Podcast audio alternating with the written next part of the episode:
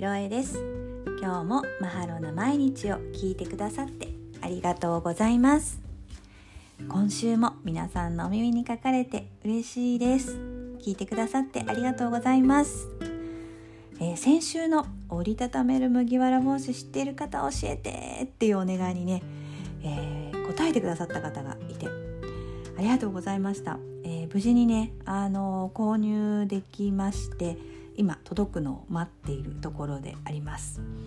あのネットで今回購入をしました。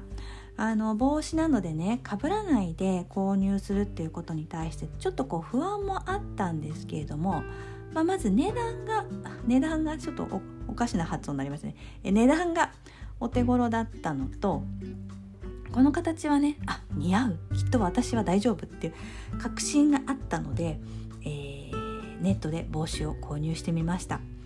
えー、なぜね似合うっていう確信があったのかというと、えー、インスタをね見てくださっている方は覚えてらっしゃる方ももしかしたらいるかもなんですけど、えーと、少し前に、えー、イメージコンサルタントの陽子さんからカラー診断骨格診断顔タイプ診断っていうのをね、えー、全部まるっとまとめて受けたんです。えー、まあ、これをね受けたことで自分に似合うタイプ何が似合うのかどんな色が似合うのか自分の体とか顔の形どういうものかっていうのがすごくよく分かってでこういうのが似合いますよっていうのも陽子さんから教えていただいてたので、まあ、帽子のね形を見た瞬間にあこれ私に似合うって教えてもらった形じゃんっていうことでもうねページを見た瞬間にキャーってなんかあこれこれみたいな感じですごくテンションが上がりました。でちょっと心配だったのが色だったので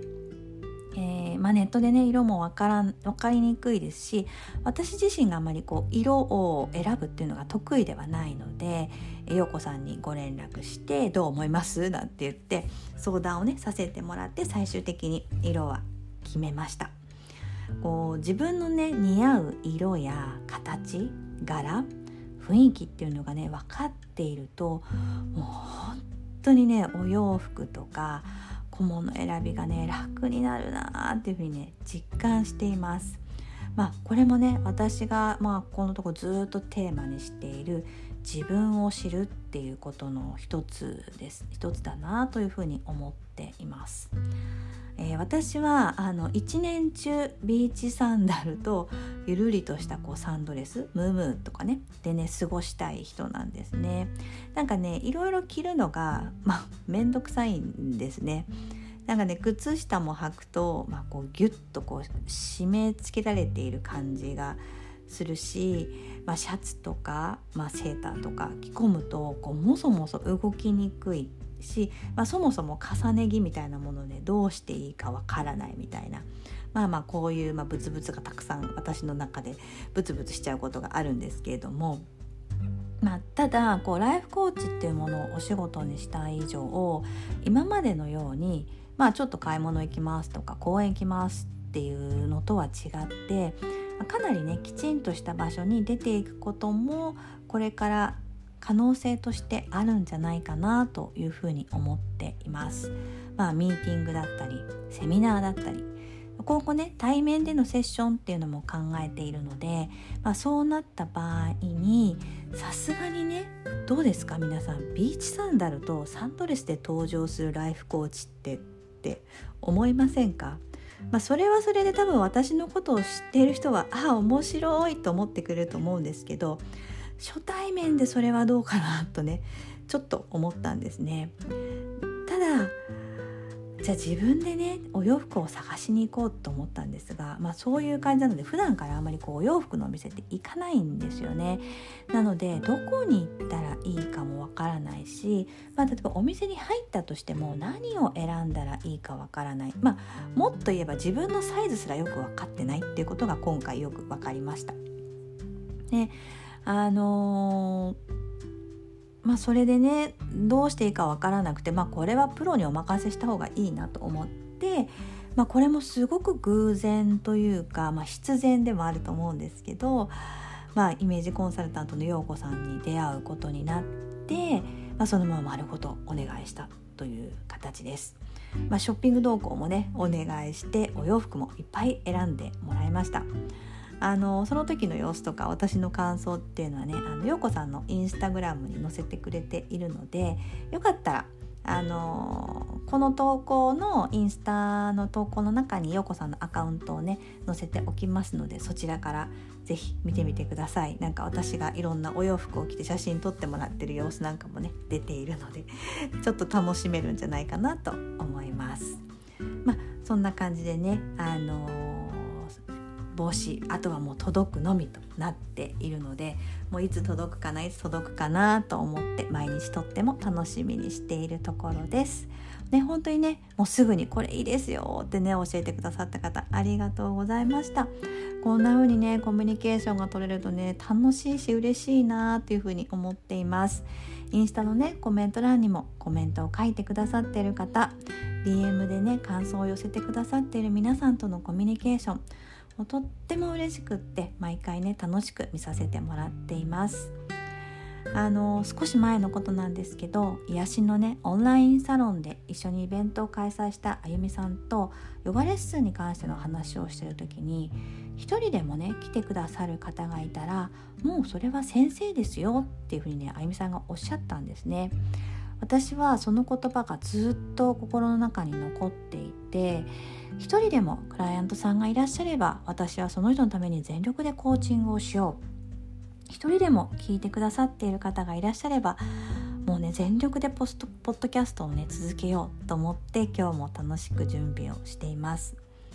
感想をくださる方質問に答えてくださる方そしてね聞いてくださる方がいるから毎回今日はどんな風にしようかなどんな話にしようかなってねこうじっくり深掘りしながらとても楽しく考えることができています。お顔を知っている方はお顔を思い浮かべながらお会いしたことがない方はエネルギーを感じながらそんなね楽しいこうエネルギーの中で毎日準備をしているところです。皆さんのねあったかい応援がとっても励みになっています。いつもありがとうございます。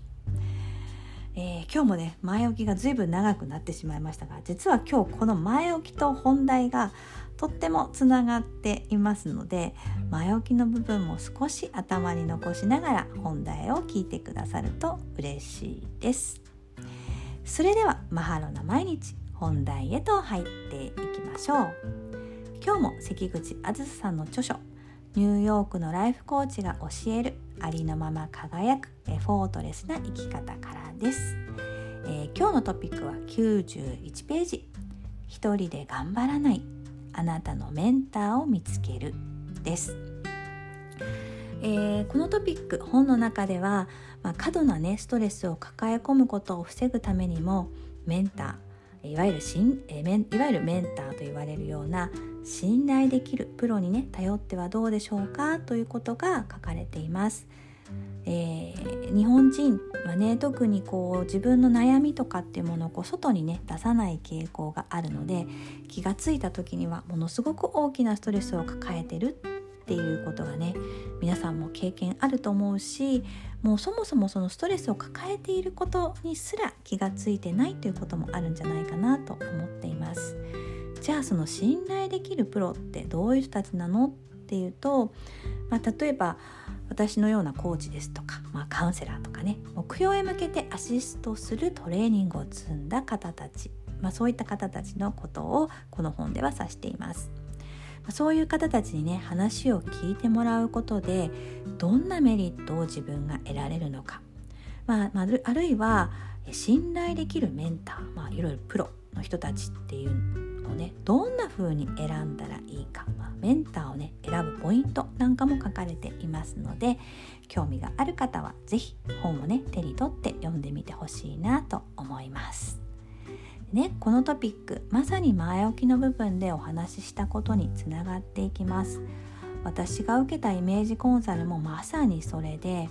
もうね困ったらプロに相談する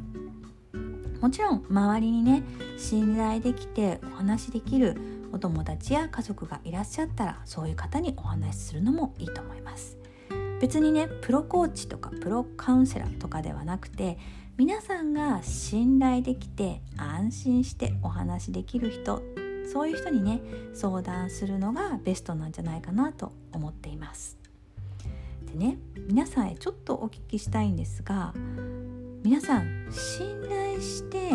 安心してお話できる人っていらっしゃいますか？皆さんの周りに。もし答えがイエスの人とっても幸せだと思います。是非ねその方とのご縁を大事にしていってほしいなと思います。では脳の方。脳はいくつかの種類が脳があるかなというふうに思っています。この人っていうね固定の人はいないけれどその時々話す人はいるかもとかまあもちろんねうんそういう人誰もいませんねっていう方もいらっしゃると思います。あとは信頼できる人を探してるんだけど見つけられないんだよねっていう方もいらっしゃればうんそもそも探してもいないかな。多分見つかんないと思うしみたいなね。そういう方もいらっしゃると思います。なのでね脳はねいろいろな脳があると思っています。うんすごくいいと思います。自分のね脳ってどんな脳なのかっていうのも考えてほしいなと思います。でちなみに私は、えー、イエスでありノーでもあります。固定でこの人にならまあお一人ねお一人固定でこの人になら何でもかんでも話せるよっていう人は正直いません、えー、でもねその時々、えー、私のモヤモヤや心配ごとに答えだったりヒントだったり気づきをね与えてくれるっていう人が必ず目の前に現れてきます、まあ、それがね前置きにつながってます。前置きでお話しした陽子さんだったりあゆみさん。そして、えー、コーチングでねお会いするクライアントさんがそうだったりもするんです。でなんでクライアントさんがって思った方もいらっしゃると思うんですがこれは、えー、コーチング業界ではよく言われることなんですが、まあ、コーチングとか多分カウンセリングなんかでものねカウンセラーの勉強されてる方もよく聞くお話だと思うんですけれども、えー、クライアントさんと、まあ、クライアントとコーチは同じ課題を持っていると言われています。まあ、これもいわゆる引き寄せの法則なんですが、えー、なのでクライアントさんはコーチの鏡だったりもするんですね。まあ、そうすると同じような課題を持っている人が目の前に現れるっていうことなのであ自分の中にこういう課題があるのかなっていうふうに気づきをもらうことがあります。まあね、この辺りのお話は、まあ、ちょっとかなり長くなってしまうのでまたどこかの機会でねゆっくりお話できるといいなというふうに思っています。戻って、えー、話したいと感じた時に安心して話せる人がいるとか何かあったら支えてくれる人がいるっていうのはとってもとってもね大きな安心感になると思います。まあ、私で言うとなんですけれども、まあ、支えという意味では私にはマリ先生がいたり RYT200 の同期の仲間や、まあ、コーチングの先生でもあるアラン。そしてコーチングの同期やその時のアシスタントティーチャーとして私たちを支えてくれた先輩がいます。まあね、その先輩と、まあ、先日ちょっとお話しする機会があったんです久々に。もうね嬉しすぎちゃってめちゃめちゃテンションが上がりました。彼女はとにかく、まあ、私を承認してくれてえよく頑張ってるねって言ってこう褒めてくださってでこうね必要な時にはねポーンと強く背中を押してくれる人なんですよね。もうね一気にいろいろね話してもうなんかもうずっと話してられるっていうのを感じました。でもその時にね感じたんですけども本当にこうやって話すって最高の癒しだなと思いました。こう一気に話すことですっきりもするしなんか自分の中で何かが吹っ切れてああこれ問題だなとかねどうしようかなと思っていたことが話しているだけで解決していたりとかねするんですね。まあ私のこれは個人的な意見でもあるんですけれども心の奥に抱えているものほど家族や友人には話しにくいなと思っています。えー、家族や友人にね心の奥のことを話すことって私はめったにありません。えー、なぜかというと家族や友人を信頼してないからではないんですね。逆なんですもうすごくすごく大切な存在だし大切な関係だからこそ話せないっていうね感覚があるんですからねあの子供達だから家族だから何でも話してよ何でも話せるでしょうっていう感覚がね正直私にはねないんですよね。心の奥のことほど日々の関係性が少ない人の方が話しやすいなというふうに私は感じています、まあ、なのでね私にとってのその支えになる人たちっていうのは毎日の生活を一緒に何かしてるっていうよりは必要な時に会って話をしたり必要な時にパッと現れるそんな人たちになっているのかなと思っています。皆さんはどうですか？特に先ほどノーだった方どんな人になら心の奥をね話してみようと思いますか？ちょっと考えてみてみるといいかなと思います。私は今私自身がライフコーチになって皆さんから話を聞く話をしてもらう立場になりました。どうしたらクライアントさんが安心して話せるだろうか？クライアントさんに安心して信頼してもらえるだろうか？っていうのを考えました。そして私自身がこの人になら話してみたいなって思う人にできるだけ近づいていけばいいんじゃないかなと思ってそうしていこうというふうに決めました、えー、私を誰よりも信じてくれる人。私は絶対できると信じてくれる人。私をジャッジしない人。私の背中をそっと時に強く押してくれる人。私を無条件に応援してくれる人。話していることと行動がイコールである人。嘘がない人。自分を深掘りしている人。自分としっかり向き合っている人。それを自然の流れの中でしている人。穏やかなエネルギーの人。まあ、などなどね。細かく挙げるとキリがないんですけれども。まあねこういう人がねいたら私はすごく安心して信頼して話せるなと思ったので私自身がこういう人になろうと思って日々を過ごしているところです。ただねこういう人が、まあ、いたらいいなっていうことも大事なんですけれども、えー、まあこれコーチングを行う時の大事なことでもあるんですが何か相談だったりモヤモヤした時の答えって実は自分自身が持っていたりするんですね。こう話を聞いてくれる側の人の意見やアドバイスっていうのを必要としているんではなくて話している私自身をまるっと受け入れて私の力を信じてくれてでポンと背中を押してくれるあなたは答えを持ってるよっていうのに気づかせてくれる人まあ、そんな人になれたらいいな。そしてそこをね大事にしていきたいなというふうに思っています。これね本当に忘れちゃいけないことだと思っています。私もそうですし皆さんももちろん本当に素晴らしいパワーを持っています。どんなね問題もモヤモヤも困りごとも自分自身でね解決できるパワーを持ってるんです。それを信じて気づかせてくれる。そんな人がねメンターとしてそばにいたらとっても心強いなって思いませんか？ね是非ねそういうね人見つけてほしい出会ってほしいなと思います。いたらいいなって思っているだけではなかなか出会えないので是非自分でね出会うって決めてほしいなと思います。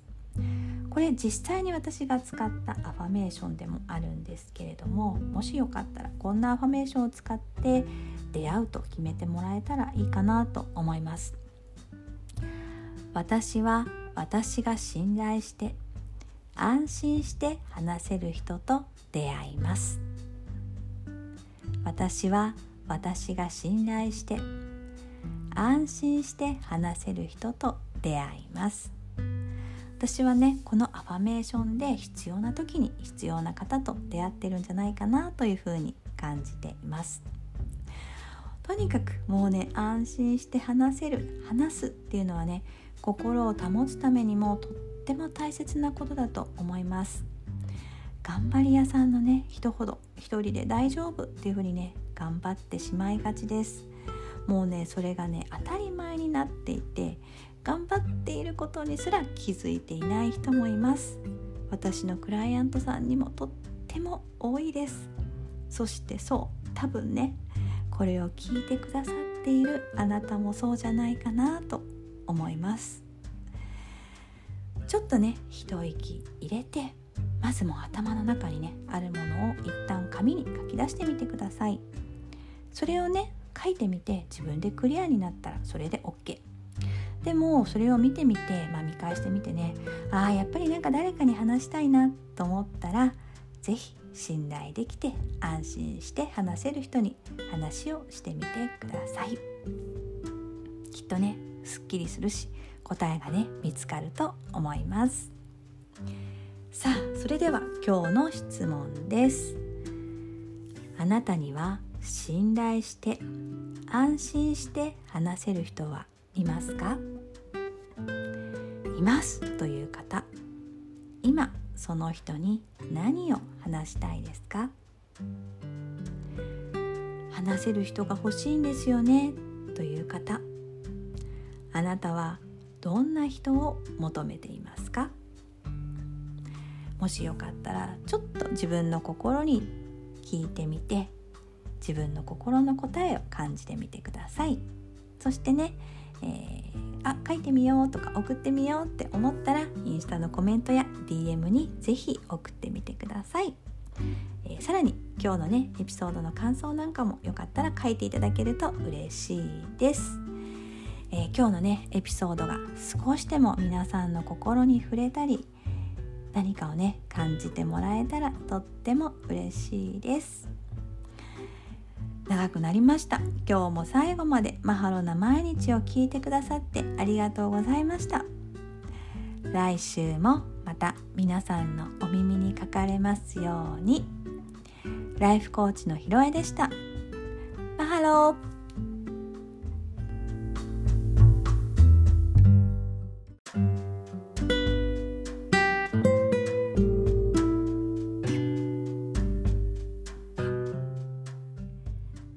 コーチのひろえです。今週もマハロな毎日を聞いてくださってありがとうございます、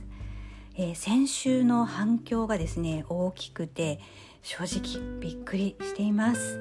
えー、コメントをくださった方熱い熱い思いをね DM で送ってくださった方ありがとうございました。あのどの方にもねそれぞれの信頼できる人っていうことに対してのねこう考え方とかその人との接し方っていうのがあってね。なんかいろんな皆さんの思いを聞けて私が知らなかったり私が感じたことないことを感じることができて世界がねとっても広がりました。人それぞれみんな違った価値観を持っていてそれをしっかり表現できる。言葉にして話したり文章にできるって本当にねすごいことだと思うんです。うん話したり書いたりしたしているうちにね考えがまとまってきてああ私って実はこんな風に感じてたんだなっていう風に気がついたなんていうことがある方もいらっしゃると思います今回もねもしかしたらコメントを書いている時とか私に DM を書いてくださってる時にああ私ってこんな風に思ってたんだっていうことね感じた気がついたっていう方いらっしゃるかもしれないですね。あの普段あまりご自身の価値観を表現されない方特にまあ女性だったり、まあ、日本人っていうのは表現をされない方も多いと思うんですがでも実はしっかりその思いって持ってるんじゃないかなって私は感じています。あのコーチング中などもそうなんですけれども言葉が多いとか少ないとか、まあ、その辺表現の仕方は関係なくってじっくりとお話を聞いていくと皆さんすごくしっかりとした考えっていうのを持っていたりするんですよね。うんあまりこう実はそこに関して考えないんですよねなんていうふうにおっしゃる方も時々いるんですけどでも一つ一つ分解して聞いていくと実はしっかり思いや考えを持っていてただそれに気づいていなかっただけっていうようなねことも多々あります。個人のねこうこういうふうに思ってますとかこれがいいっていう意見を発信するっていうことに関してまあインスタとかフェイスブックなんかが出てきて何十年も前に比べるとハードルが下がってきたなとは思うんですけれどもそれでも本当の心の中の思いとか考えみたいなものを言葉にするってハードルが高い時もあると思うんですよね。うーん今回はねそれを本当に多くの方がそれぞれの考えを言葉にして送ってくださったっていうことが本当に素晴らしいことだなと思いましたきっとね中にはコメントを書いたり DM を送るっていうことにすごく勇気がいりましたっていう方もいたんじゃないかななんて思いますねすごく素晴らしい勇気をね出してくださってそして自分の考えを自分の言葉にして発信してくださって本当にありがとうございました。一つ一つのね思いを聞けて私もとってもこう何て言うのかなこういろんな思いをが駆け巡りましたね。でいろいろな皆さんの言葉を聞いて私は言葉をビジュアルあの映像として思い浮かべていくんですけれどもいろんなね皆さんのこう世界観とかこう暮らしぶりみたいなものがね垣間見えてとてもなんか穏やかで幸せな時間を過ごすことができました。本当にありがとうございました。さあそれでは今週のマハロな毎日の本題に入っていきましょう。今日も関口あずささんの著書ニューヨークのライフコーチが教えるエフォートレスな生き方からご紹介させていただきますえーと、今週は96ページです。えーと、この96ページに関しては、えーとね、エフォートレスプラスっていう風にカテゴリー分けされているお話です。あのいつものトピックになっていてこう一つずつ問いかけがあったりとかっていう、まあ、ここも問いかけはこのページもあるんですけれどもちょっとそこのその流れとはちょっと違うお話。でもすごく大事なものが書かれています。こういうのって何て言うんですかね。小話。なんだろう。あの本文とか本題の合間にちょっとしたなんだろう。何て言うんですねこういうのね。あのもうすごい考えたんですよ。これ何て言うんだったっけなみたいな。でもね全然思い出せなくって。なんかそれはねあのなんとかって言うんですよっていうの分かったそのなんとかが分かった方がいたら是非教えてください。なんか合間合間のなんかこうちょっと休憩ブレイクタイムみたいなお話の部分のことです。ではでは、えー、今日その部分をお話していくんですが、えー、表題になっているもの見出しですね。見出しになっているもの。正しい人と幸せな人。どっちになりたい？です。これこの見出しだけでちょっとこの文章を聞いてドキッとした方いませんか？私これ読んだ時すごくドキッとしました。で見出しを見て私はでこれを読んでね即答でまず「あ私ね幸せな人になりたいです」って即答で一旦は答えたんですけどその後ん？ちょっと待てよ」ってこうちょっと立ち止まって考えてみたらうーんってなったんですよね。なんかね本を見ながらあさすがあずささんだなと。なかなか奥の深い問いかけだななんて思いながら、えー、この、ね、問いかけに関していろいろ考えてみました。でまあ本文の中では、まあ、日本でもね、まあ、結構ニューヨークとかは、まあ、割とこうなんだろうメンタルコーチとかね、セラピストもそうですけど、まあ、心理的なセラピストさんも含めて、まあ、そういう方の手助けを受けるっていうのは割とこうさらっとっていうか、まあ、当たり前のようにしているとしているようなんですね。でも日本ではやっぱりまだまだ敷居が高かったりそもそもライフコーチとかそういう自分の生活を良くしていくためにそういうカウンセリングとかコーチングとかそういうのを受けるセラピーを受けるっていうことに関して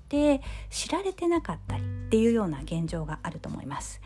なので、えー、日本でももっともっとねネイルサロンとか美容院に予約を入れる感覚で、いわゆるプロコーチだったりとかセラピストだったり、まあ、メンターと呼ばれるような人たちとのコーチングセッションをしてもらいたいなっていう話だったりとか。でなんでそういうふうにするかっていうとそれはしなやかな心の軸を保つのにとっても役に立つからですよなんていうお話。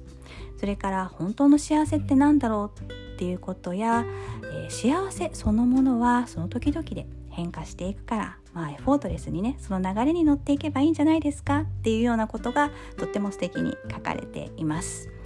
興味をね持った方は是非本を手に取って読んでみてほしいなと思います。ちらっとなんですけど、えー、私とあずささんのコーチングの先生でもあるアランのねお話なんかも載っていますので面白いかなと思います。ではでは問いかけに戻りましょう。皆さんは正しい人と幸せな人どちらになりたいですか？うん。これね今日はとっても素敵なこの質問なのでこの質問でお話を進めていって皆さん自身にもねこの問いをご自身に問いかけてほしいなと思います。最後の質問も今日はこの質問にしたいと思っています。えー、私はですね先ほどもお話したように最初は即答で幸せな人でした。でも一旦止まってよくよく考えてみると正しい人にも当てはまっているかもしれないって思ったんですね、えー、では何に対して正しい人なのか。ここもねすごく最初の段階としてキーポイントかなと思いました。うーん日本において正しい、まあ、日本という国にね住んでいる上で日本の法律を守るとかそういう上で正しい人なのか。お母さんにとって正しい人なのか、まあ、自分のお母さんね。から会社自分が勤めている会社にとって正しい人なのか。旦那さん配偶者パートナー恋人にとって正しい人なのか。子供たち自分の子供たちにとって正しい人なのか。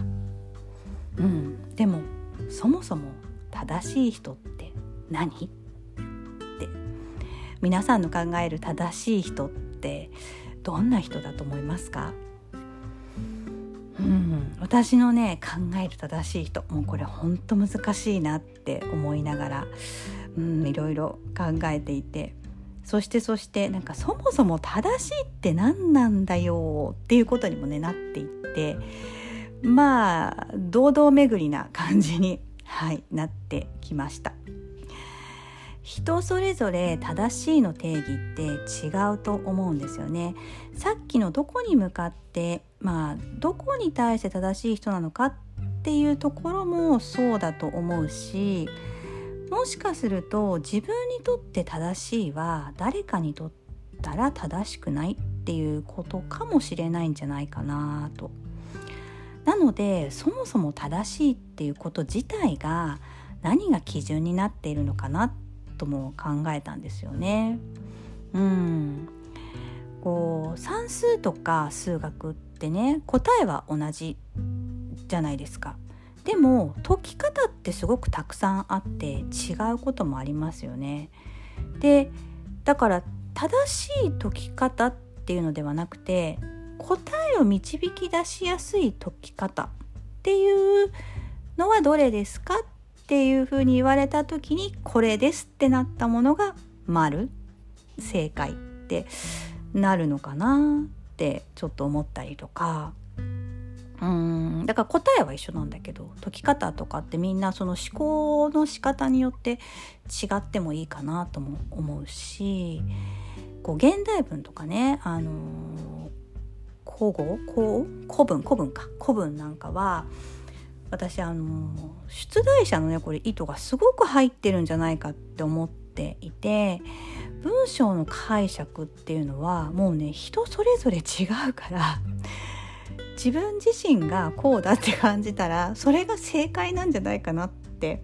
なんで丸にしてくんないのかな。私はこう思うんだけどななんていうふうにいつも思ってました。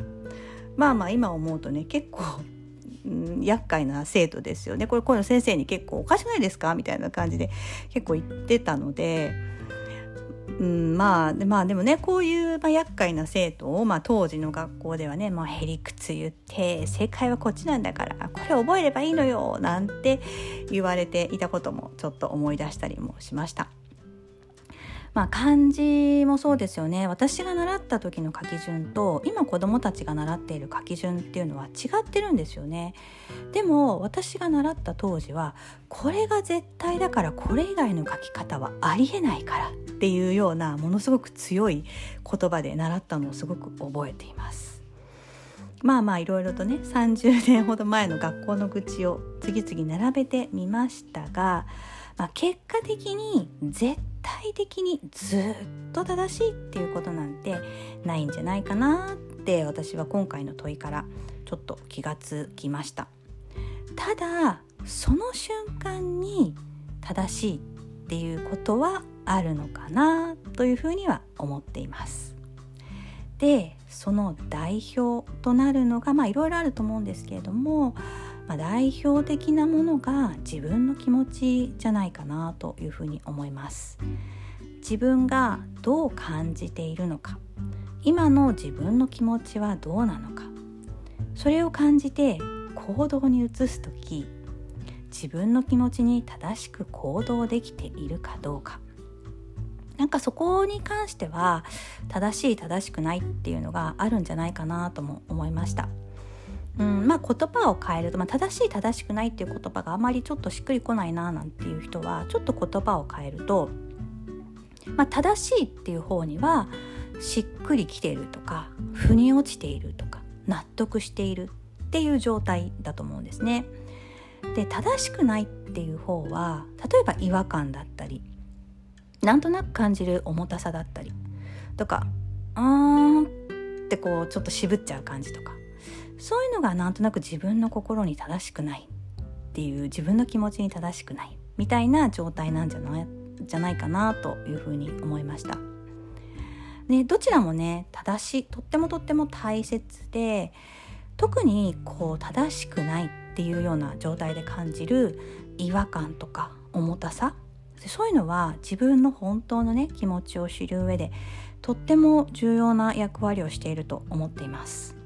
まあまあこの辺りのねお話はコーチングのお話にもつながっていくし、まあ、話し出すとすごく長くなるのでまた何かの機会にねお話できればいいなと思っています。なので、まあ、ちょっとこの正しくないで感じる違和感の大切さっていうのをまたね今度お話ししていきたいと思います。でまあいろいろ長々お話ししてきましたが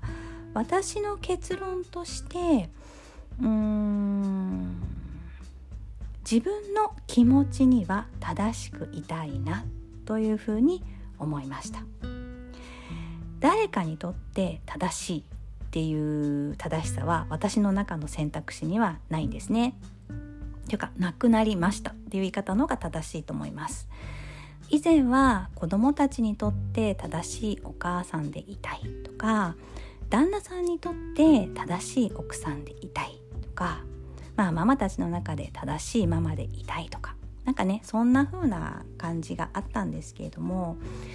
うんまあ実は、まあ、全部ではないです。もちろんね。全部ではないんだけれどもまあ多くの場合自分の気持ちに蓋をしていたんじゃないかなそういうことがたくさんあったんじゃないかなというふうに今では感じています。もちろん全部ではない。っていうのはその時その瞬間は正しいと思ってやってることもすごくたくさんあったのでそこの自分には花丸をあげたいなとも思っています。でもその誰かにとっての正しいっていうその段階はね私はもう卒業しようっていうふうに決めたしもう卒業したなっていうふうにも思っています。なのでこの次は誰かのためではなく私の気持ちに正しくあるっていう風になるのかなって思っています。なので、まあ、今日のね問いをまとめますとまあ問いはね正しい人と幸せな人どちらになりたいですかっていう問いですね。これに対しての私の答えは自分の心に正しくて幸せな人になりたいです。という答えになります。はい気がついた方いますよねひろえさん両方取ってんじゃんっていう声が聞こえてきそうです。その通りです。両方ともいただきました。まあいわゆるいいとこ取りをしました。うん私ね欲張りなのでいいとこ両方いただきました。さてさて皆さん今日の私の話を聞いてどんな風に感じましたか？皆さんにとってどうかな？正しい人と幸せな人。どんな風に感じますか？是非ね感想や皆さんの思いをインスタのコメント欄や DM で教えていただけると嬉しいです。ではでは今日の質問もう一回ね今日の質問を復習しておきましょう。正しい人と幸せな人。あなたはどちらの人になりたいですか？皆さんの思いを待っています。さあそろそろ今日は終わりにしようかなと思っていますがあそうそうそうそう。もしかしたら気にしてくださってる方がいるかな？麦わら帽子どうしました？っていうね。そう実はね帽子まだ届いていないんです、まあ、ちょっと色の変更とかいろいろありましてまあ行ったり来たりしちゃったっていうのもあったのでまだね届いてないんですよね。でまあお店の方から発送しましたっていう連絡はおとといの夜かなくらいに来ているのでまあそろそろ届くんじゃないかなと思って待っています。もうねいつ着くかなってとっても楽しみにしているところです。届いたらねストーリーにあげようと思いますのでよかったらインスタを見ていただけると嬉しいです。ではでは今週のマハロな毎日もここで終わりにします。今週も最後まで聞いてくださってありがとうございました。今日のこのお話が少しでも皆さんの心のどこかに引っかかってくれると嬉しいなと思います。それでは来週も皆さんのお耳にかかれますように。ありがとうございました。ライフコーチのひろえでした。マハロ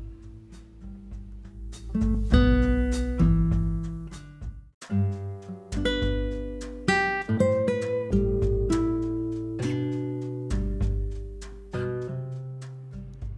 コーチのひろえです。今週もマハロな毎日聞いてくださってありがとうございます。えー、東京はねここのところ結構な雨が連日降り続いています、えー、毎朝のお散歩ですけれども私もハピも毎日ずぶ濡れになっています。皆さんのねもし飼っているワンちゃんとかいらしたらどうですか？なんかこう割と濡れるのがダメとか雨が嫌ってっていうねワンちゃん結構いるっていう風に聞くんですけれどもうーんハピはね全く雨風気にしないんですよね。で水たまりもどんどん入っていきます。なんならねこう水たまりでこうなんていうの土の部分がちょっと柔らくな柔らかくなっているのでここ掘れワンワンみたいな感じで、ね、水たまりの土をねもう掘ってってドロッドロになってしまうんですね。でこう掘ったところになぜか顔を突っ込むので鼻の周りとか口の周りももう泥まみれになっています。そんな中でもねあのすごく楽しそうにしているし、まあ、水たまりでいっぱいになっていても気にせずなんかボール遊びなんかもしています。なのでもう私もハッピーも帰る頃にはもうずぶ濡れになってます。もう私の靴は完全にあのスニーカーを履いてってるのがいけないんですがもうびっしょびしょの状態です。まあそんな感じなのでね帰ってきて、まあ、私もそうですしシャワーあのハピーもそうですがシャワーをしてハピーを乾かしてなんてやってるとまだね朝9時前なんだよなーっていう感じなんですけどもうすでにねなんか一日の仕事をやりきった感いっぱいな感じになっています。ここ数日ねなんかそんな感じでもうなんか9時ぐらいにははあなんて言いながら座って朝ごはんを食べる。でそういうなんか日が続いています。さあ、えー、7月に入りましたね。今年も半分過ぎました。皆さん前半楽しみました？この半年間すごく楽しみましたか、えー、私自身はなんだかあっという間の半年でえもう7月っていう感じなんですよね。もうこの振り返るとこの半年間本当にいろいろなことを経験したなっていうふうに思っています。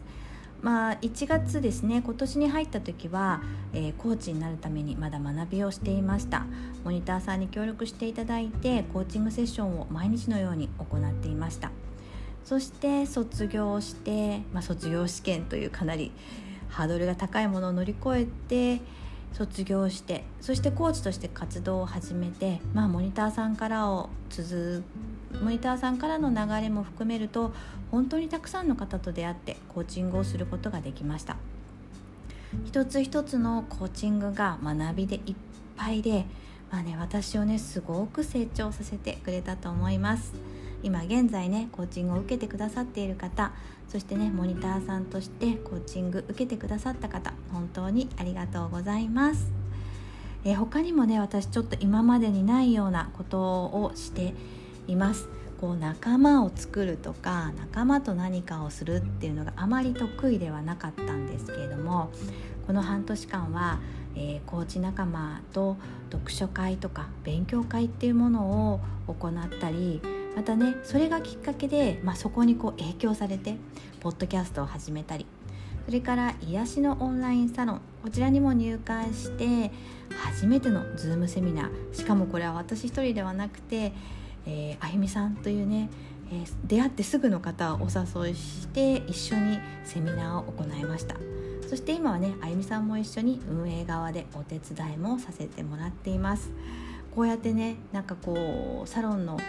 運営っていうのもそうなんですけどそれ以上にどなたかと一緒に何かをするっていうことは私にとってはものすごくいい経験でもあり初めてのことでもありなんだかこうちょっと自分が成長できたかなっていうのを感じられるような出来事でした。そして、まあ、そうなってくるといろいろスケジュールもね立て込んでくるので手帳をなんとかしなくては、まあ、頭の整理っていうこともあってね、えー、手帳使いっていうのもこの半年間いろいろ試してきています、えー、今はシステム手帳をね使い始めて、えー、すっかりハマりまして4冊。使い分けています。ただねちょっとこの4冊もまた見直そうかなと思って、えー、この7月からは新しい手帳をまた加える加えようと思っていたところちょうどいいタイミングでね、えー、手帳が届いたりとかもしてとってもこれからの半年間も楽しいなというふうに楽しくなりそうだななんて思っています。まあまあ手帳の話はよくて、まあ、とにかくこの半年間楽しくてワクワクがいっぱいそして学びがいっぱいのあの今年の前半でした。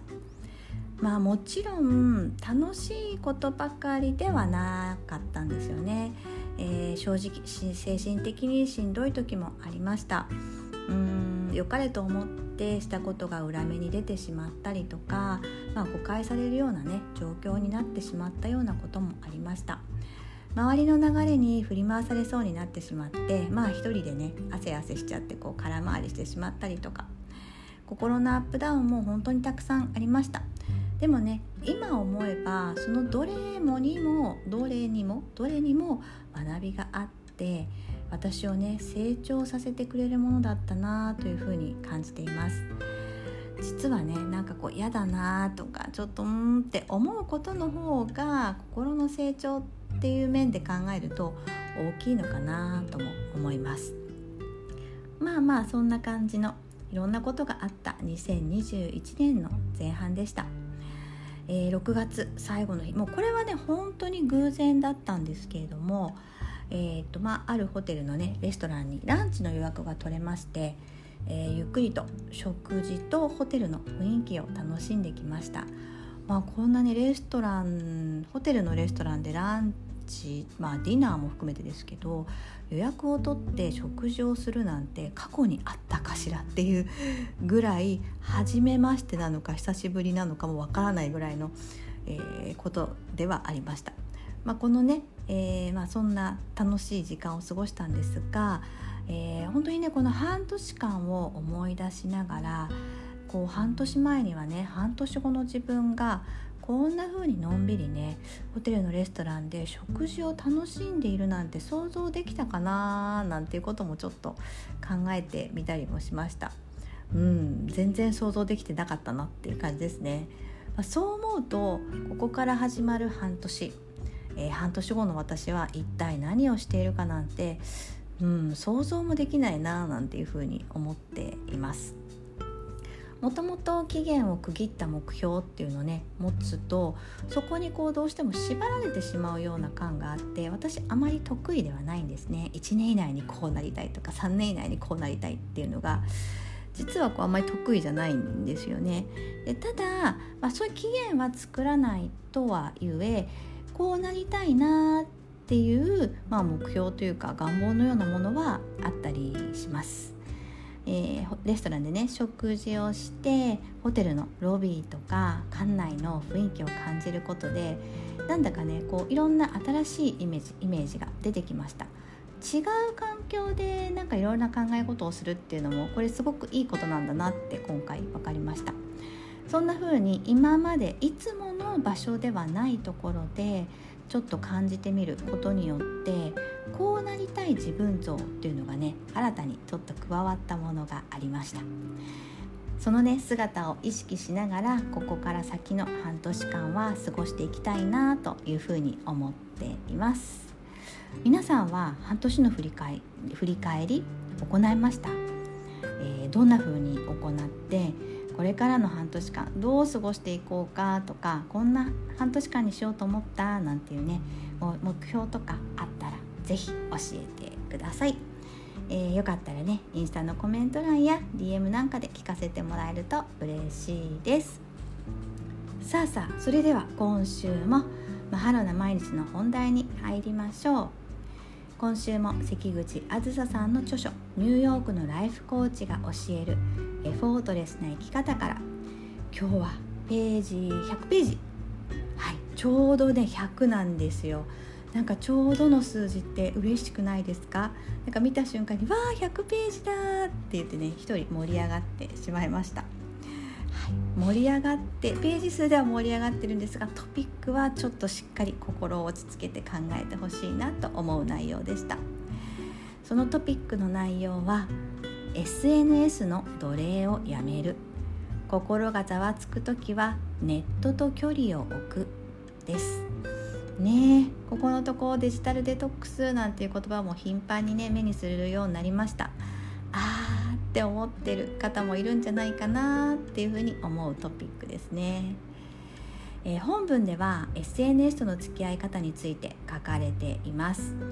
SNS の中の世界と自分を比べてしまう。そんな時の SNS とのストレスフリーな付き合い方のヒントをたくさん書いてくださってるなと思います。SNS 断食、まあ、いわゆる SNS デトックスかな。はフォローする人の断捨離フィジカルを整えるなどそんな感じものをねより詳しく説明してくれています。SNS でなんでフィジカルを整えるとかってねこれだけ聞くと思うと思うんですがでもね本文読むと分かります。すごい大切だなっていうふうに思います。なのでねなんかちょっと SNS で疲れちゃってとかっていう方はあの SNS との付き合い方を見直すすごく良いきっかけになるトピックだなと思いますので是非ね本を手に取って読んでみてほしいなと思います。えではでは私の SNS との付き合い方についてちょっとお話ししていこうかなと思います。えーと、これねよく質問されるんですよねあのコーチングの時とかとか、まあ、他の面でもね時とかでも聞かれるんですけどあのひろえさんなりのマイルールみたいなものありますか？っていうふうに聞かれます。多分それは私自身がインスタグラムノート、え予約サイトである MOSH のブログやフェイスブックポッドキャストっていうねものを使って、まあ、いくつか点数を上げると結構ありますよねを使ってるからだと思います。えーと、これね一応更新する曜日を決めてはいるんですけれどもまあまあがっつりではないです特にノートとブログに関してはえー、それぞれ曜日決めていますが、まあ、あまり曜日通りではないかなっていう感じは自分でもしています。えー、ポッドキャストはね毎週更新するようにしていますがそれ以外は予定が、えー、ずれることもありますしお休みすることもあります。えー、ポッドキャストもね、えー、例えば何かがあって1日ずれたり2日ずれたりなんていうこともあったりもします。まあ何を大事にしてるかっていうと自分が無理なく続けられるっていうことを私は大事にしているのでまあ、自分が無理なく続けられる範囲で続けていこうかなということだけ大事にして続けているっていうことです。えーと、曜日をね決めてるから大丈夫ですよっていうと曜日を決めるからこそ苦しくないですか？なんていう質問もいただいたりします私は逆に曜日を決めたことですっきりしました。えーと、なぜかというと決めた曜日以外はそのことを考えなくていいっていうのが大きな理由なんです。あの曜日を決める前まではあ今日もあれ書かなきゃあ明日もこれやらなきゃでなんかいつもあれもしなきゃこれもしなきゃっていうふうに思ってたんですけれども今はあ今日はブログの日だからブログを上げたら OK とか今日はポッドキャストの日だからポッドキャストの準備をしたら OK みたいな感じでそれをしたら OK っていう風になったのでそれですごく楽になりました。えー、なのでねそんな風にこう自分なりのルールがあるとあのいくつかのその SNS とかの媒体を使っていてもそんなに苦しくならないんじゃないかなというふうにそんなに苦しくならないというか、まあ、自分が心地いい範囲でできることをしていれば苦しくならないんじゃないかなと私は思っています。あの SNS やネットについてはネガティブなこともすごくね多く言われていると思います私もよく見ますでも私は同時にすごく良い部分もたくさんあると思っています。というか私にとっては良い部分の方が大きいんじゃないかなっていうふうにも思っています。えー、私は今コーチっていうお仕事をしていますがもしこのコーチをしていてもネットの世界がなかったらきっと私はクライアントさんを集めることができなかったと思います。えー、クライアントさんのね募集を私は全て SNS、まあ、インスタグラムが主ですがそちらで行っていますインスタグラムで募集をすることによって日本だけではなくアメリカヨーロッパオーストラリアなどね世界中の方とコーチングができているんですあのポッドキャストも日本だけではなくてアメリカヨーロッパなぜかエジプトの方とかオーストラリアなんてねあのエジプトで聞いてくださっている方は私は多分どなたかわからないんですね。あのもちろんアメリカもそうアメリカもそうですしオーストラリアもそうなんですけどヨーロッパもそうだね。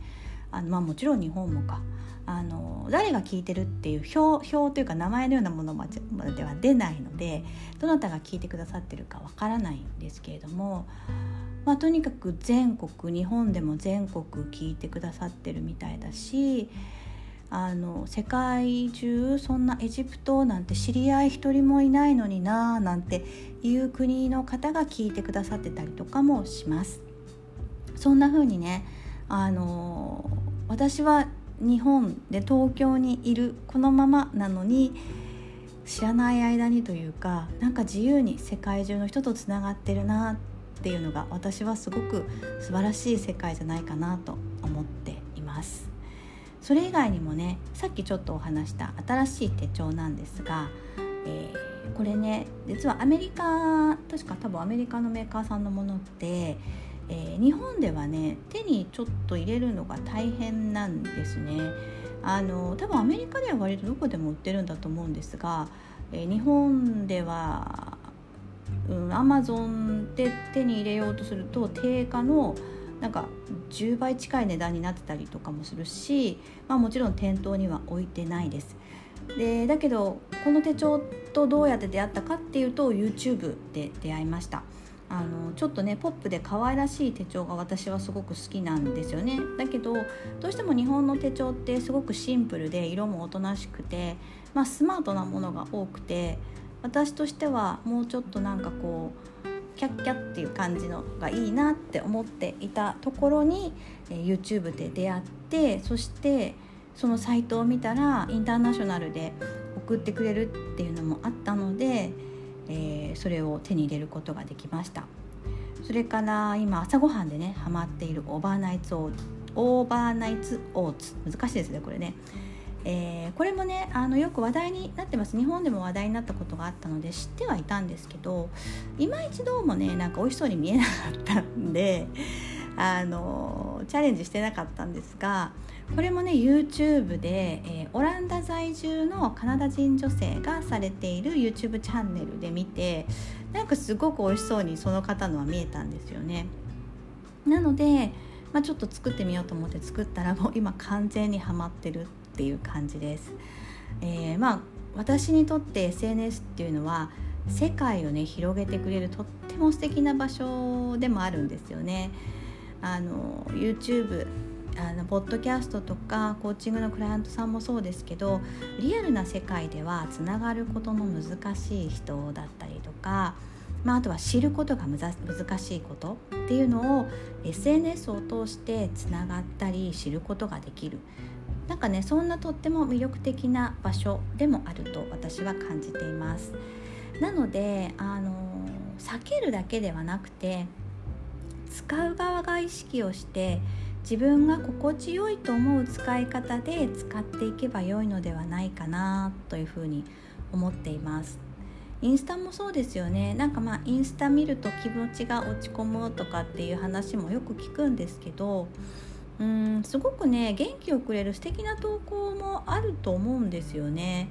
なんか元気な言葉をくれたりとかそうそうあるあるってこうちょっと共感できる内容だったりあとね思わずちょっとクスッと笑っちゃうような投稿だったりとか何かね私はそんな素敵だなと思うような投稿を見ることで励まされたりとか慰められたりで元気をもらったりしています。なんかねそんな投稿ださっきのあのあずささんもそのフォローする人を断捨離するなんてありましたけどそういう投稿をねする人だけにこう絞ってそこだけを見るっていうのもありだなって思っています。あのクスッと笑ってしまう投稿で私一つおすすめがあって、えー、私にねキャンバの使い方を教えてくださった IT ライフクリエイターの道恵さんのねストーリーなんです時々ねとっても面白いものを上げてくれてまして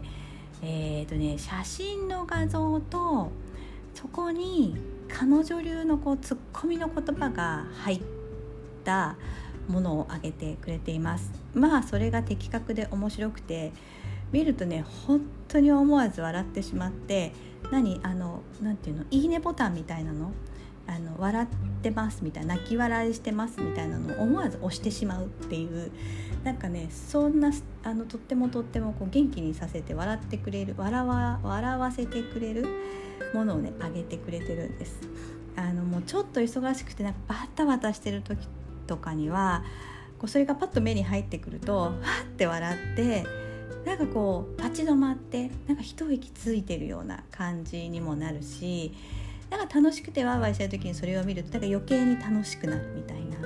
なんかねそんなとってもとっても元気になるような投稿をされていますのであのインスタの方にあのアカウントご紹介しておきますのでもしよかったらイートライフクリエ IT ライフクリエイターの道恵さんのストーリーぜひ見てみてください。あのそんな風にね自分がなんかこう元気になるような投稿をされているアカウントっていうのを一つでも知っているとねなんかちょっと元気なくなったらそこ見に行こうかなみたいな感じに、ね、なるからいいんじゃないかなというふうに思います。自分がねどうやったら心地よく SNS を使えるのかどんな使い方が自分にとって程よいのかそれって人によって違うと思うのでそこをね探っていけるといいんじゃないかなと思いますそしていわゆる今流行っているデジタルデトックスこれはその心地よい具合を見つける一つの方法としてもいいのかなと思っています。まあ、デジタルデトックス1日2日してああすっきりした終わりではなくじゃあここから先デトックスが終わった後に自分がどういうふうに SNS と向き合っていくのかなっていうどんな使い方をしたら自分にとって心地いいのかなっていうのを見つめるきっかけにしたらいいんじゃないかなと思っています。ちなみに、えー、私がどのような頻度で見ているかというとえーと、何か特別なライブとかがなければと予定の確認とかがなければ基本的にインスタは朝ちょこっとトと夕方とかに自分の投稿に合わせて見る程度です。えー、Facebook はほとんど見ませんというか未だに Facebook 見方がわからなくて見てて疲れちゃうので見ないっていう感じですね。えー、ノートやブログも自分の投稿に合わせてっていう感じですかね。なんかインスタもそうですしノートとかブログとかもあの見出してしまうと本当キリがないんですよね。あのすごく素敵なものを書いてる人たくさんいるしあなるほどなるほどなんて言って読んでるうちにどんどん時間が経っちゃうっていうのもあるのであのもう自分のスケジュールに合わせて必要最低限を見ているっていう感じですでその短い時間に目に入ったものが今の自分に必要なものなんだろうなっていうふうに捉えています、まあ、それがね今の私にとって心地よい SNS の使い方なのかなというふうに感じています。ではでは今日の質問です。まあもう皆さん分かってると思いますが今日の質問は皆さんにとって心地の良い SNS の使い方とはどのような使い方ですか？皆さんにとって心地の良い SNS の使い方とはどのような使い方ですか？ぜひインスタの投稿や DM で教えてくださいね。なんかこんな使い方をするとなんか私は元気が出るからこういう風に使ってるとかモチベーションアップのために使ってるとか何か皆さんそれぞれこう使ってる理由っていうのがあると思うんですね。投稿するんだったら投稿する理由見るんだったら見る理由っていうのがあると思うのでなんかそういうのもちょっと振り返ってみると自分がどういうふうにこう使ってそれが自分にどう影響してるのかっていうのが見えてくるので面白いんじゃないかなと思います。ぜひぜひ考えてみてほしいなと思います。まあまあ私もねとは言ってもっていう感じで、まあ、気をつけてはいてもついつい面白いのが次々出てくるとね見入ってしまう。まあそれが SNS だったりもしますよね。まあ投稿しようなんてインスタ開けたらね投稿せずにあの他の方のねストーリーや投稿を見てああなんて思いながら時間過ぎちゃったなんていうことも私もよくあります。YouTube もねあれもこれも見始めてしまって気が付いたらずっと流しっぱなしだったなんていう時もあります。まあでもねその度になんかああ今日もやってしまったなんてね落ち込んでたらキリがないんですよね。まあまあ少しは反省しなさいよっていうような、ね、意見もあるとは思うんですがまあもしねたくさん見てしまった日があったらまあ今日すごく SNS をたくさん楽しんだなありがとうっていう風に終わればいいんじゃないかなと思います。そしてね次の日に携帯を手の届かないところや別の部屋にね置いてその日はまああまり携帯とか、まあ、SNS に触らないっていう風にしてバランスを取ればいいんじゃないかなと思います。さあ今週も最後まで聞いてくださってありがとうございました。今週のお話が少しでも皆さんの心に何か感じるきっかけになったりほっとしたりお役に立てていたら嬉しいです。あそうですそうです。ずっとあの言ってます。麦わら帽子、えー、なぜかまだ届きません。なんかね出荷しましたよっていう連絡は来てるんですけれどもどうも届かなくてまあ私の代わりになんか国内旅行をしているようなので はいのんびり待とうと思います。届いたらまた報告させてもらいます。それでは来週も皆さんのお耳にかかれますように。ありがとうございました。ライフコーチのひろえでした。マハロー。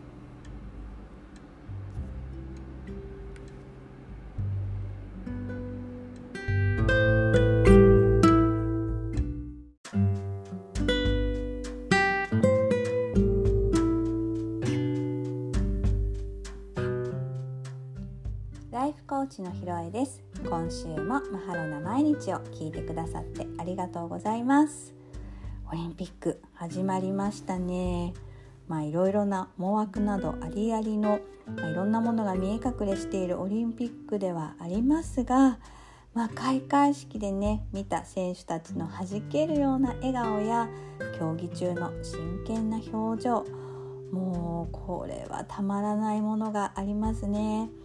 あのあの表情の一つ一つっていうのは、まあ、私自身がねアスリートキッズの母として、まあ、ずっと子どもたちを見守ってきたっていうのもあってなんだかねこう我が子のね門出を見守るようでなんだかとっても誇らしくってとっても嬉しくあの見守っています。なんかね見ててなんか意味もなくついつい涙ぐんでしまったりとかまあこううちのね上の子たちと、まあ、同世代の選手がね多いっていうこともまあいつも以上にちょっとこう感情移入をしてね見ている要因かもしれないなと思っています。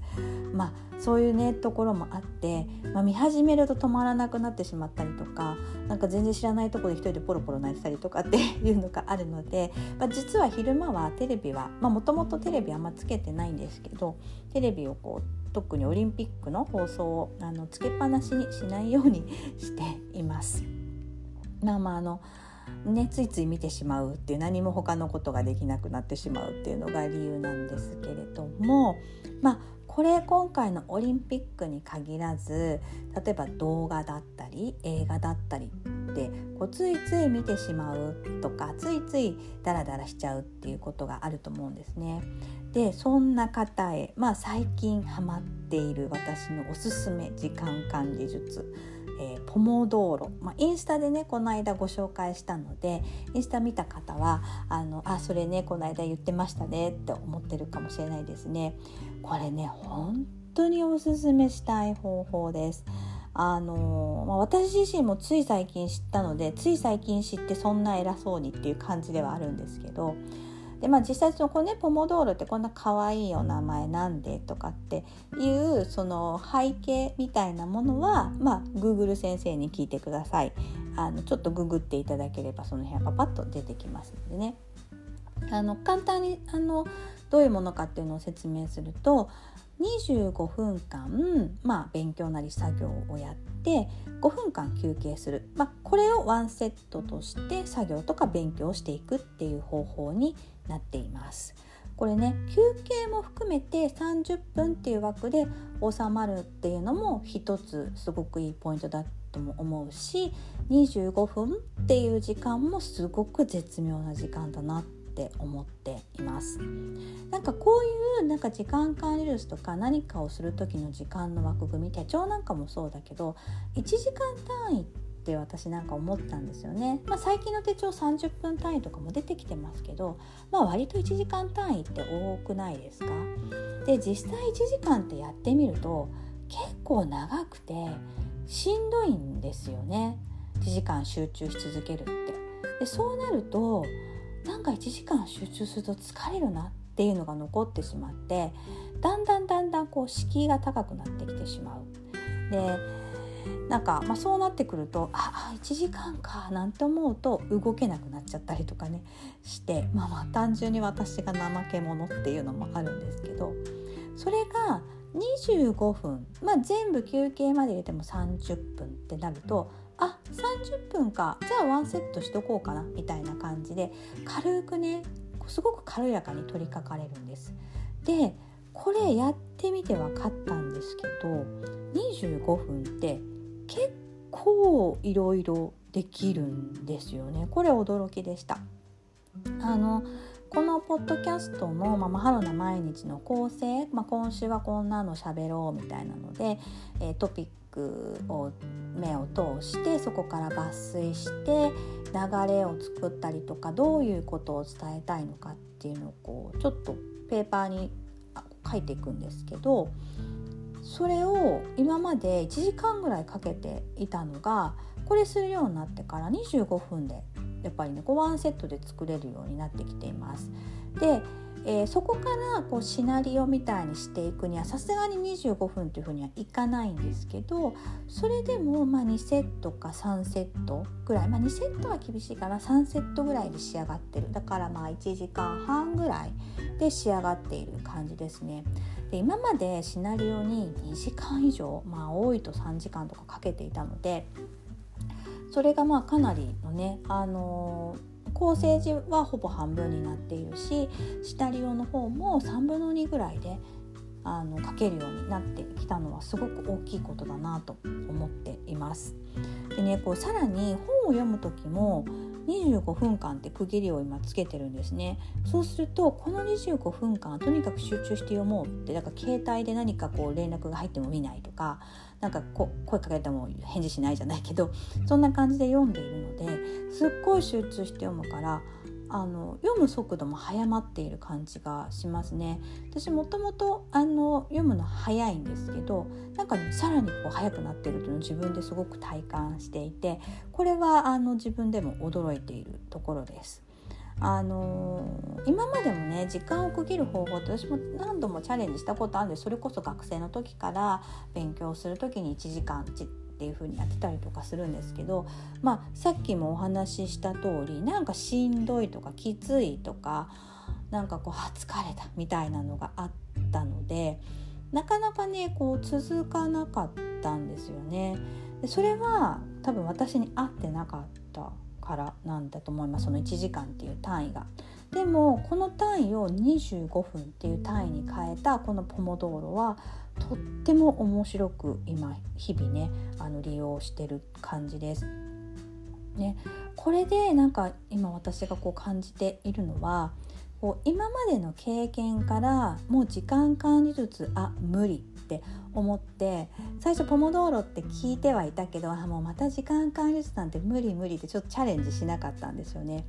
でもどうしても気になるから一回だけやってみようと思って一回やってみたのがすごく面白かったっていうことがあったのでこう前のイメージを引きずってそれで判断してやらないっていうのではなくてちょっとでもやってみようかなって思ったらもう一回再チャレンジしてみるのはありだなっていうふうに思っています。こうやってちょっと時間を変えるとか視点を変えるだけで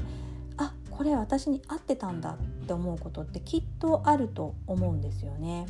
でもし、まあ、ダメだったとしたらまたちょっと合わなかったなって思ったらあなんかやっぱりこれは私にはまた合わなかったなっていうそれだけでいいと思うんです。うん、今の自分に合わないのはこの方法は合わないんだなっ、まあ、そこが分かったからそれでいいんじゃないっていう感じで思えばいいのかなというふうに思っていますので。はい、もしねよかったらまあポモドーロもそうですけどなんか以前やってて合わなかったけどなんか今すごく気になっててもう一回やってみようかなって思ってることとかあっ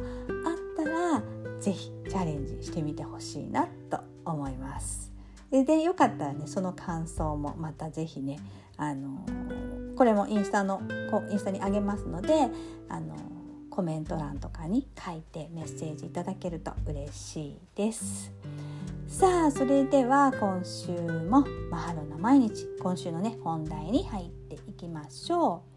う、えー、今週も関口あずささんの著書ニューヨークのライフコーチが教えるありのまま輝くエフォートレスな生き方からです。今日は118ページになりますえー、原因ではなく感情と向き合うネガティブは味わい尽くして浄化するというトピックです。えーと、このね本の中では、えー、何か物事が起こった時の、まあ、原因ではなくてネガティブな感情との向き合い方っていうのが書かれています。えーと、何かねトラブルや、まあ、こうすごく反省するようなことがあった時必要な反省はもちろんねした方がいいんですけれどもでした方がいいんじゃなくてしたししたしてくださいなんですけど必要以上にいつまでもそれをこう引きずる必要はなくってそのことよりもああだったこうだったってごしょごしょするんじゃなくてそれよりもその時の自分が感じていた感情と向き合ってみよう。向き合ってみた方がいいですよっていうことが書かれています。そしてその感情とどう向き合って自分の中で消化させていくのか。こうどういうふうにしたらいいのかなんていうことでおすすめのワークも掲載されています。でそのワークも本を読んでトライしてすぐできるようになるものではなくて、まあ、こういうワークはね繰り返しの練習が必要なんですよっていうことも書かれていますしそのワークで得た得たというか感じた体感を持ってその先へ進むためのジャーナリングの方法なんかにも書かれ方法もね書かれていますので興味を持った方は是非本を手に取って読んでみてほしいなと思います。で私このトピックを、えー、読んで、え何度もねこのねワークを繰り返しやってみましたそして是非ねこういうこうネガティブな感情と向き合うっていうことを、うん、皆さんにもね、あのしっかりやってみてほしいなと思ったトピックでもあります。あのコーチング私のコーチング受けてくださってる方はもう本当に皆さん大変な思いをして自分の思いと向き合ってる方何人もいらっしゃいます。こうネガティブな感情に向き合うってすごく辛いことなんだけれどもやっぱりそこと向き合うことで見えてくるものってあるので是非ねここ大切にしてほしいなって思う部分でもあります。でねこれこうなんだろうこうなんていうのかな私自身のねちょっと話になるんですけれどもうんととね本をこのトピックを読んでてね思い出したことがねあったんですよね。あのー、もう20年ぐらい前かなまだまだ子供が生まれる前ですね。えっ、ー、とまあ、IT 系の、まあ、当時 IT 系の、まあ、イベント系のベンチャー企業で働いて、まあ、小さなねベンチャー企業で働いていた時のお話なんですが、えーと、ちょっと大きめのイベントのお仕事があって、まあ、結構私自身もそれだけの規模は初めてだったしスタッフの採用から当日のスケジューリング、まあ再えーと研修とかも含めて全部私が担当していたので、まあ、結構気を張ってしている仕事だったんですがこの時に当日1名スタッフが来ないっていうことが発生したんですね。でその子はそのイベントのために新しく採用した、まあ、臨時のスタッフさんだったんですけれどもあの面接でもすごく感じも良かったしえー、何回か研修があったりあと当日制服、まあ、当時ね今だったらありえないけど制服のようなものを着たりとかしたので、まあ、衣装ですねを採寸とかにも遅刻することもなく全部着ていた子だったので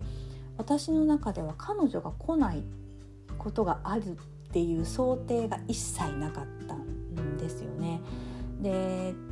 地下鉄で来るっていうのが分かっていたのでなんか地下鉄でのトラブルに巻き込まれちゃったかなとかなんか倒れちゃったのかなとかなんか事故に巻き込まれちゃったのかなってとにかくもうほんとギリギリギリギリまで心配して来るのを待って何度もこう地下鉄のこう入り口に見に行ったりとかしてたんですけどまあもうちょっとそんなことしててももうこれは時間がないなってっていうことでまあ一旦その子のことは置いてまあ、まあ、同時に同時だったんですけどサポートスタッフとかに連絡をしてすぐこっちに迎えるかっていうのを確認しようとしたんですけどなぜかその時サポートスタッフにも連絡が取れないだけど時間には人数揃えないといけないみたいな感じのイベントだったので、まあ、現場にいた別担当のスタッフに助けてもらってなんとかその場を乗り切ったっていうことがありました。でもうとにかくその一日はそのスタッフ来なかったスタッフへの心配の気持ちと,、うんとまあ、代わりに入ってくれたスタッフとか、まあ、現場を一緒にね何とかしようって動いてくれたスタッフへのなんかこう申し訳なさとなんかそれが想定できなかった自分の見積もりの甘さとか、まあ、いろんな思いがねこうぐるぐるしていたんですね。である程度時間が経ってきてあの電話が全然通じないその来ない子にその時に「ねこれって計画的なドタキャンじゃない?」みたいな話が聞こえてきた時に「え？っ?」て思ってもうなんかねその時はその子へ対しての怒りとかよりもあのそれを見抜けなかった自分の情けなさみたいなものがもうすごいいろんな感情なんかなんだろうもう本当に落ち込む感情でいっぱいいっぱいだったんですよね。でまあとにかくもうその一日 イベントは笑顔で乗り切らなきゃいけない。でも裏ではそんなことがあってって、まあ、いろんな感情が動き回っているような感じだったんですが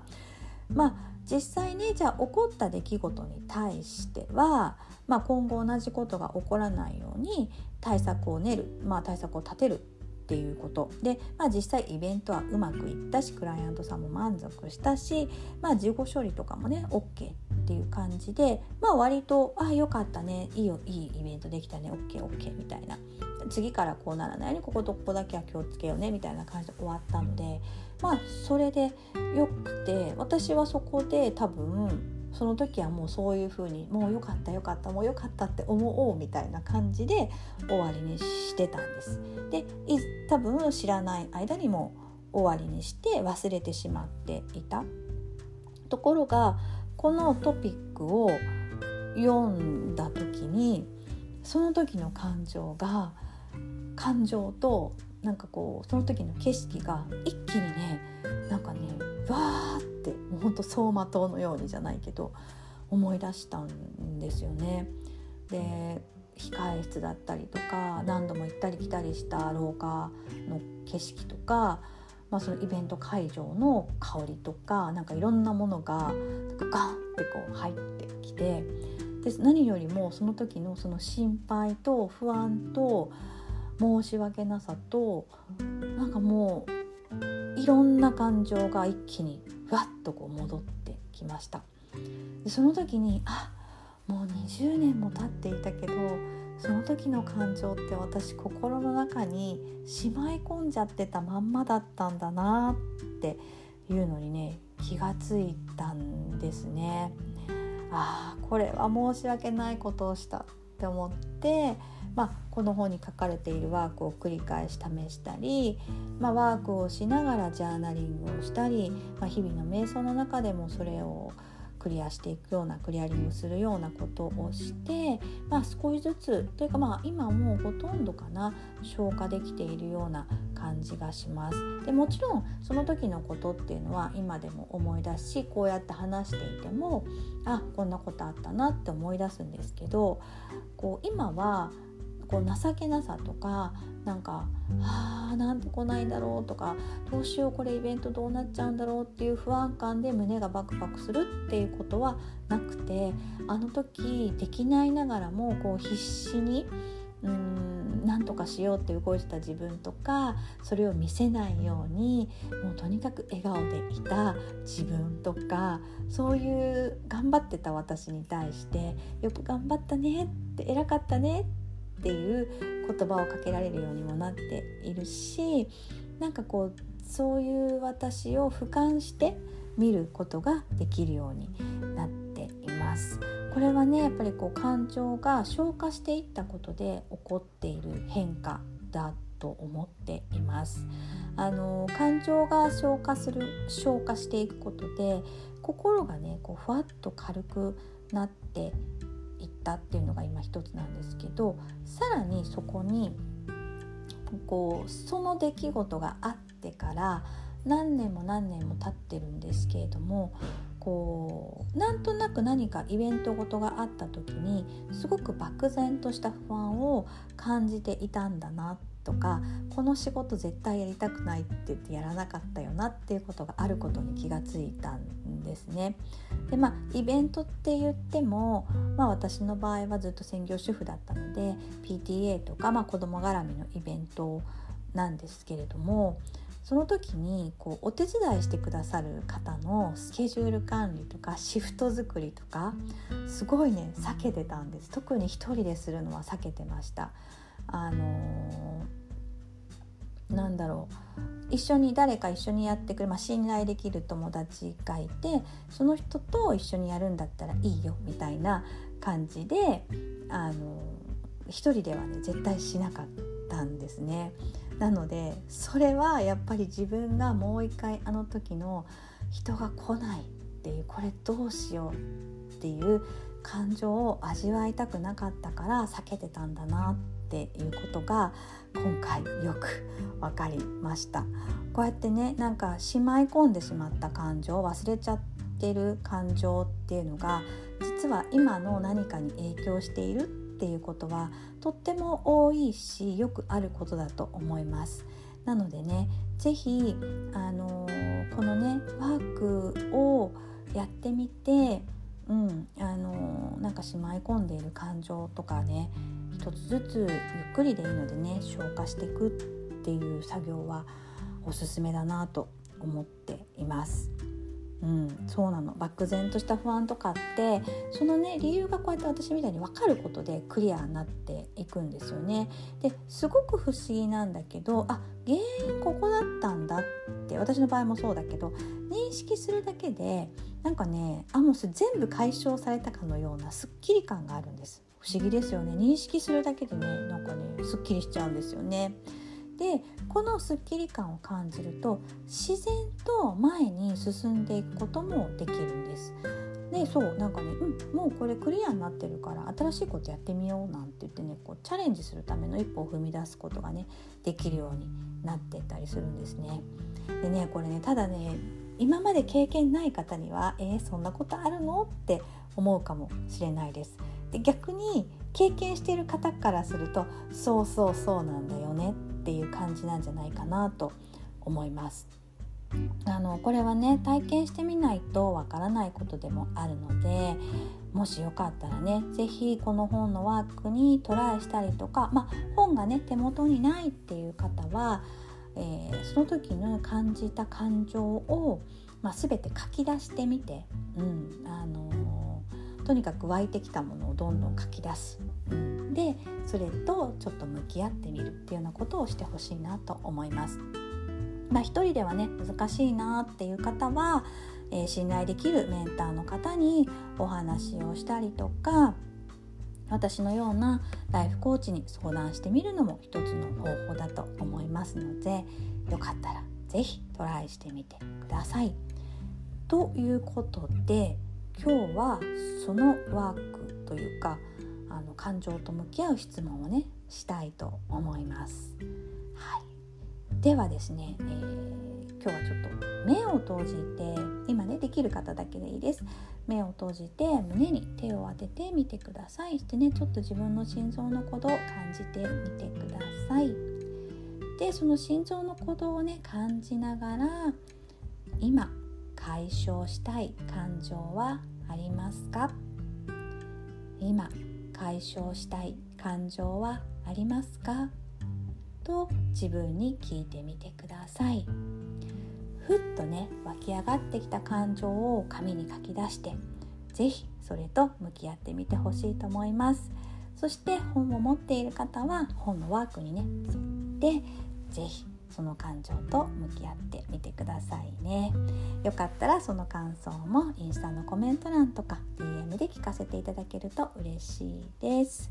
いつもね皆さんからのコメントとか DM 一つ一つ全部に目を通してうんなるほどこんなことがあったかうん頑張ってるなそっかそっかなんて私もすごくたくさんの気づきをいただいています。いつもねコメントや DM ありがとうございます。ではちょっと最後に私の宣伝をさせてください、えー、コーチングプログラムに新しいプログラムが加わりました、